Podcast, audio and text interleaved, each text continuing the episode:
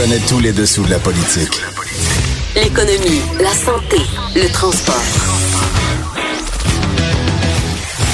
Chef du bureau d'enquête de l'Assemblée nationale. Antoine Robitaille. Là-haut sur la colline. Cube Radio. En direct du Cochon de Cube à Québec, c'est lundi, un petit lundi froid, très très en, enneigé, parce que la fin de semaine était froide et enneigée. Mais euh, malgré tout, on a une émission, on a vraiment une émission, oui, oui. On va se dépayser un peu parce qu'on va beaucoup parler du voyage de François Legault euh, en France et en Suisse, parce qu'il sera à Davos après Paris. Aujourd'hui, il a été reçu comme un chef d'État à l'Élysée. On va en discuter d'ailleurs avec un ancien délégué général du Québec euh, en Angleterre, Christos Siros, qui connaît bien les relations internationales. Puis Philippe Orfali aussi, qui nous parlera de l'aspect très économique de cette euh, première euh, grande mission-là du premier ministre. ensuite, il y aura Frédéric Bastien aussi, qui est un historien des relations France-Québec.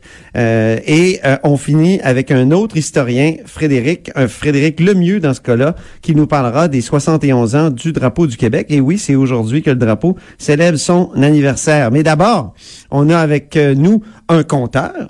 Euh,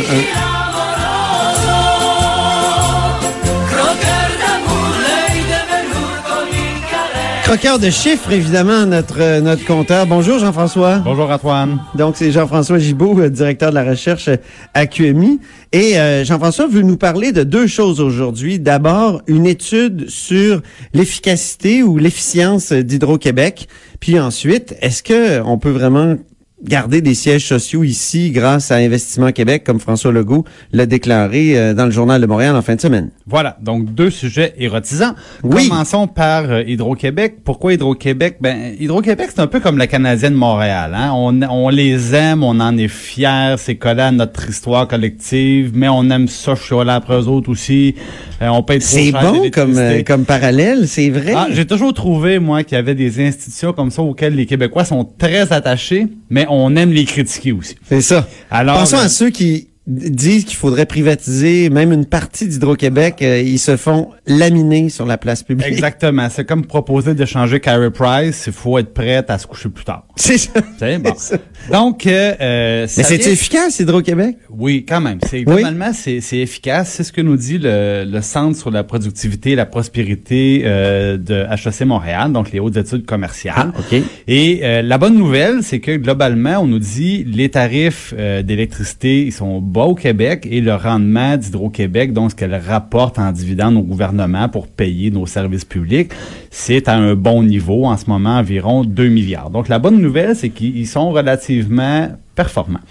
La mauvaise nouvelle, c'est que leur performance a diminué au fil des dix dernières années et qu'ils pourraient être encore meilleurs. Donc, les, les, euh, les, gens qui ont les auteurs de l'étude nous disent qu'on pourrait d'une part payer moins cher et le gouvernement euh, pour notre électricité et le gouvernement pourrait lui avoir encore un profit plus important. Et là, pourquoi on en est dans, rendu là avec Hydro-Québec? Essentiellement trois, trois grandes raisons. La première des choses, c'est que les nouveaux projets d'Hydro-Québec, évidemment, sont plus coûteux que les plus ah. anciens. Quand on fait des On passe à la romaine on passe nécessairement à la Romaine. À l'autre bout du Québec. Toujours plus au nord, plus à l'est. Ça coûte plus cher ben, euh, à construire. Ça coûte surtout plus cher, évidemment, de transport, des lignes de, des lignes de transport qui sont beaucoup plus longues. Et euh, donc, on dit les, les derniers projets ont coûté donc plus cher et les prochains seront encore plus chers. D'ailleurs, c'est intéressant parce qu'on nous dit que les projets hydroélectriques sont tellement éloignés que dorénavant, euh, l'éolienne représente une meilleure alternative en termes de prix. Maintenant, évidemment, il y a une limite à ce qu'on peut attendre. Ça dépend aussi si on fait l'éolien proche. Si on fait des éoliennes sur la côte nord, comme on, songe à le faire avec euh, le projet Appuyat, euh, est-ce que c'est assez loin? Je veux dire, c'est assez loin des grands sens. C'est assez loin, mais c'est moins loin et on réussit à avoir un prix au kilowattheure qui est maintenant plus bas. Ah bon? Donc voilà ce qui est intéressant. Oh, un argument pour appuyer. Des notes à prendre pour appuyer, des, des, notes à prendre pour M. Legault.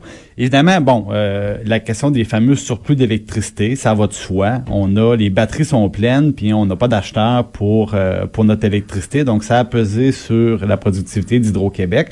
Et justement, euh, on jette de l'eau par-dessus les, les, barrages. Ouais, c'est ça. Pour la première fois, en je sais pas combien de décennies. bon, les gens d'HEC, eux, disent, il y a eu beaucoup de politique là-dedans, notamment le fait d'utiliser Hydro-Québec pour faire du développement régional et ils critiquent ça. Parce qu'ils disent on a lancé des projets là où on n'avait pas des besoins d'électricité et ils rappellent que la VG a dit que ça a coûté un 2,5 milliards aux, euh, aux contribuables, aux gens qui payent la facture d'électricité dans les dernières années. Alors, recommandation surprenante, et là je, vais aller vite, même si on pourrait en parler longtemps, ils proposent de retirer la régie de l'énergie euh, de la fixation des tarifs et ah. il propose d'abolir le sacro-saint bloc patrimonial.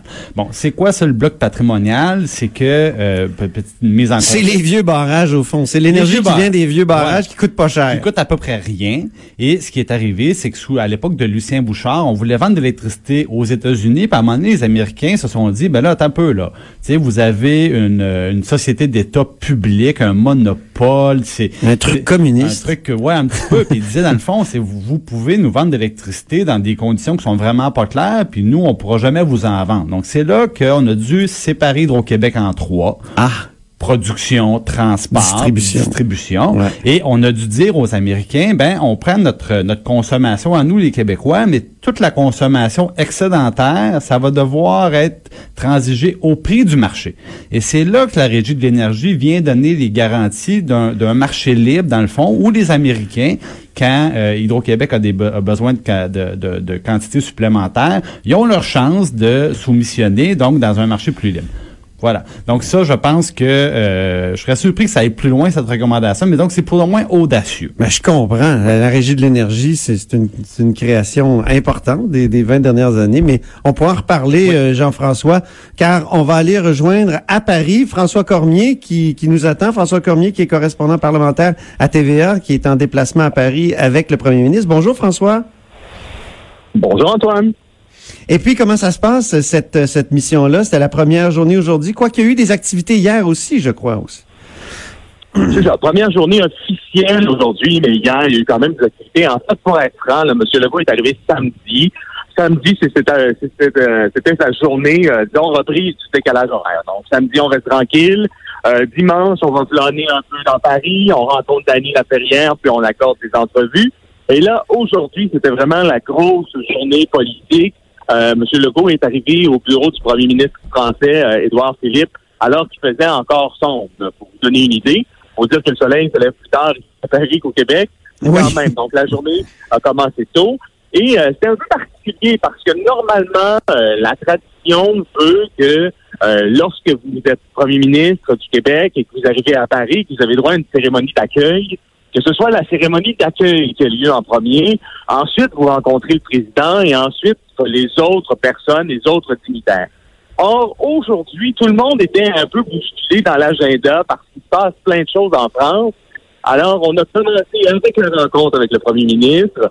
Ensuite, il y a eu cette gigantesque, ben gigantesque, c'est assez émouvant là aux Invalides, la cérémonie d'accueil pour un premier ministre québécois euh, qui les droit à ces honneurs-là. Et ensuite, on s'est rendu chez Emmanuel Macron oui, c'est une revue de la garde aux Invalides. Parle-nous-en un peu, euh, François. Euh, euh, pourquoi aux Invalides? Parce que le premier ministre, quand même, est à Matignon, puis le président est, est à l'Élysée. Et pourquoi aux Invalides? Ben, écoutez, les Invalides, là, c'est là, pour, pour les gens qui ne replacent peut-être pas, c'est là où on a vu récemment qu'il y avait eu tout un hommage à Charles Aznavour. Je pense que ce sont les images les plus récentes que les gens peuvent avoir en tête. C'est là Une cour intérieure fabuleuse. Les, L'hôtel des Invalides, ça a été construit par Louis XIV, euh, ben pas par lui, là, mais ça a été, ça a été commandé par lui. Euh, c'est une, euh, c'est un hôtel qui était destiné, comme son nom le dit, aux Invalides qui étaient dans l'armée et qui par la suite a grossi, grossi, grossi, si bien qu'aujourd'hui il y a, l'état-major qui est là en France et bon, il y a, bien des organismes qui y siègent, mais il y a une, une, une cour intérieure absolument magnifique. Et là, finalement, il y a si vous voulez, euh, M. Legault avait à traverser l'immense cour intérieure et tout au bout, il avait revu de la garde et aussi euh, la militaire qui euh, l'accueillait, euh, jouait l'hymne national. Alors c'est quand même assez émouvant, surtout quand on vous dit à la fin, François Legault, premier ministre du Québec, nous vous avons présenté les honneurs militaires et tout et tout. Là, je m'imaginais que pour le gars de le gars du West Island à Montréal, ça devait faire quand même quelque chose de voir une cérémonie pour lui à, à cet endroit-là. Et c'est ça, par la suite, donc, on s'est rendu voir M. Macron.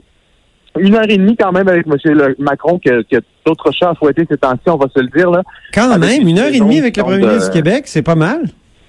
Oui, oui, oui, c'est pas mal. Alors, M. Macron, qui en plus aujourd'hui organisé un sommet à Versailles euh, qui s'appelait en bon français Choose France, euh, donc Oh choisissez non. la France. Ah non, t'es pas sérieux. Oui, j'ai pensé à vous. Ah. Oui, oui, oui, le, le sommet en France, à Versailles, s'appelle Choose France. Donc, euh, c'est un sommet euh, essentiellement pour euh, pour euh, attirer des investisseurs. Et puis donc, M. Macron avait beaucoup, beaucoup de choses à fouetter aujourd'hui. Il a quand même pris une heure et demie avec euh, M. Legault. Et je vous avoue qu'à la sortie de là, quand on a vu le communiqué, je me suis dit, bon, on va donner la chance aux coureurs, on apprend à se connaître, on jette, euh, on jette les bases d'une nouvelle relation, euh, mais on n'a pas de mesures concrètes, on n'a pas euh, de trucs concrets qui sont sortis de là. là. En ce sens que dans le communiqué final, euh, ce qu'on nous dit, c'est qu'on prend des engagements de faire du maillage entre les entreprises, de renforcer notre notre relation, nos échanges économiques, mais dans les faits, c'est ce qui s'est passé et qui n'est pas dit dans le communiqué qui est intéressant. Monsieur Legault nous dit, nous, on a ciblé des entreprises, on a nommé des entreprises où on pense que ce serait bien d'investir pour que ce soit bénéfique pour nos deux économies. Monsieur Legault dit, il n'est pas question pour moi de vous dire quelles entreprises. Ce sont des entreprises cotées en bourse, ça pourrait avoir un effet sur elles, alors moi, je vous en parle pas. Donc, on voit qu'il y a eu quelque chose qui s'est passé, mais on ne le sait pas. Et euh, c'est ça qui sera intéressant. Donc, là, les, les, ministres de l'économie de part et d'autre du Québec et de la France euh, auront des objectifs et auront des résultats et devront livrer finalement une euh, de, de, de meilleures performances. En fait, ce que, ce que M. Legault aimerait, c'est doubler euh, les, les, les échanges économiques Oui. et les exportations avec la France. C'est intéressant aussi ce qu'il a dit, pas, euh, François, au sujet des immigrants français, qui voulait plus d'immigrants français.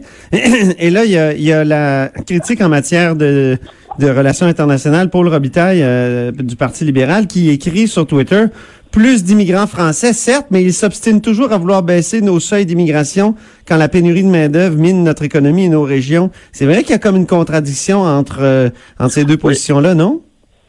Oui. Et là-dessus, je mettrai un bémol quand même, Antoine, parce que moi, je lui ai dit, je suis surpris, M. Legault, alors qu'on manque de infirmières, de préposés aux bénéficiaires, qu'on manque de main-d'œuvre un peu partout au Québec, de ne pas vous entendre dire aux Français, euh, vous avez 9% de taux de chômage, il y a 3 millions de chômeurs euh, en France métropole, euh, venez travailler chez nous, on des emplois.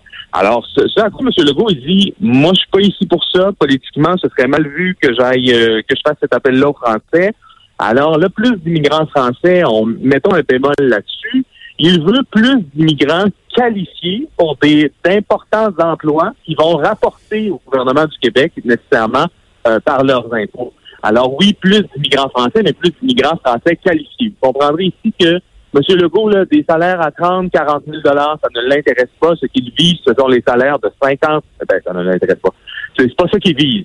c'est 50 000 et plus. Oui, bien payé, hein? 50 000 Il et insiste plus. toujours là-dessus. Oui, bien payé, Ouais. parce que bien payé égale plus d'impôts, plus d'impôts égale plus de marge de manœuvre, et plus de marge de manœuvre égale plus de services. Alors, vous aurez compris l'équation, là, elle n'est pas très difficile. Donc, M. Leroux, il veut que les gens gagnent plus cher euh, pour euh, à pouvoir avoir euh, plus d'impôts dans les coffres, finalement, et donner de meilleurs services. Mhm. Alors, c'est ça qu'il vit. Il ne s'en cache pas.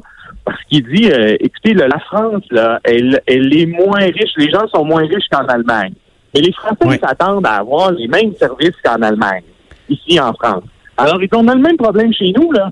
On gagne moins. on Ah, l'Allemagne est- L'Allemagne est à la France, que l'Ontario est au Québec, dans le fond.